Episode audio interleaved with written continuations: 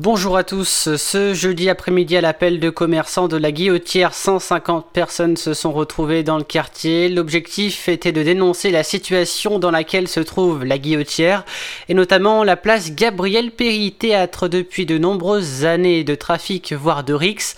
Pour marquer le coup, l'intégralité des commerces du cours Gambetta ont baissé leur rideau ce jeudi.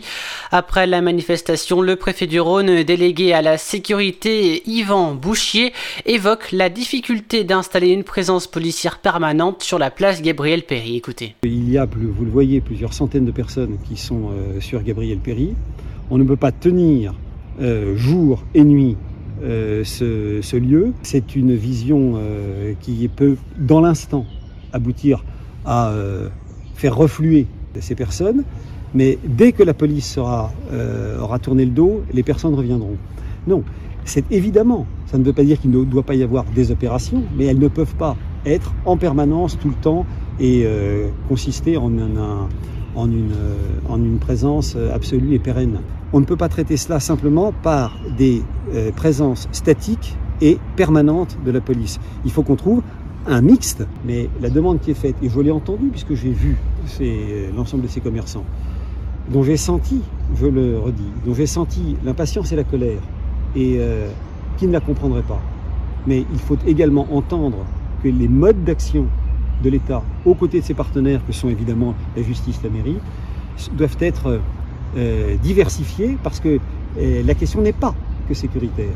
Dans le reste de l'actualité opposée au projet de téléphérique entre Francheville et Lyon, les mairies de Sainte-Foy-les-Lyons et de la Mulatière ont pris la décision d'organiser un référendum consultatif sur leur territoire le dimanche 28 novembre. 28 000 habitants de ces deux communes sont appelés donc aux urnes sur ce projet tant commenté.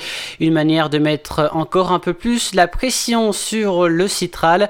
Ce référendum sera consultatif donc et ne sera pas décisionnel.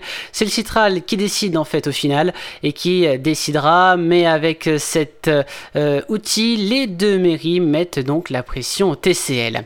Le marché de Noël de la place Carnot devrait finalement avoir lieu cette année, selon le maire du deuxième arrondissement Pierre Olivier. Une incertitude existait sur la tenue du marché de Noël. Cette année, Valentin Lugenstrass, l'adjoint au maire de Lyon, a annoncé en conseil du deuxième arrondissement que le marché de Noël de la place Carnot aura bien lieu durant un mois de fin novembre à fin décembre.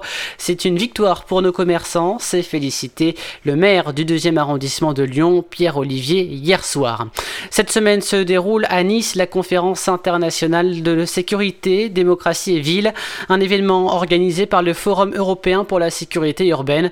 Durant ce forum où 17 pays se réunissent, une cérémonie de remise de prix a été réalisée pour récompenser les bons élèves sur les thèmes de la mobilité et de la sécurité. Et c'est Keolis Lyon le gestionnaire des TCL, qui a reçu le premier prix pour la sécurité urbaine. C'est une récompense de notre travail de long terme entamé depuis 2011 qui se poursuit et se perfectionne en continu, a réagi Sandra Bernard. Elle est responsable de la sécurité au Citral. Une petite fille est née ce jeudi matin à la station Gorgeleux de Loup dans le métro sur la ligne D. L'annonce a été faite sur Twitter par le Citral. La maman a procédé à un appel d'urgence dans la rame. Un agent des TCL est intervenue et a aidé la femme à accoucher avant l'arrivée des pompiers.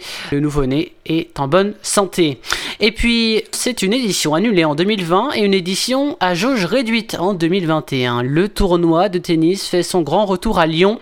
L'Open Park Auvergne-Rhône-Alpes revient pour sa cinquième édition.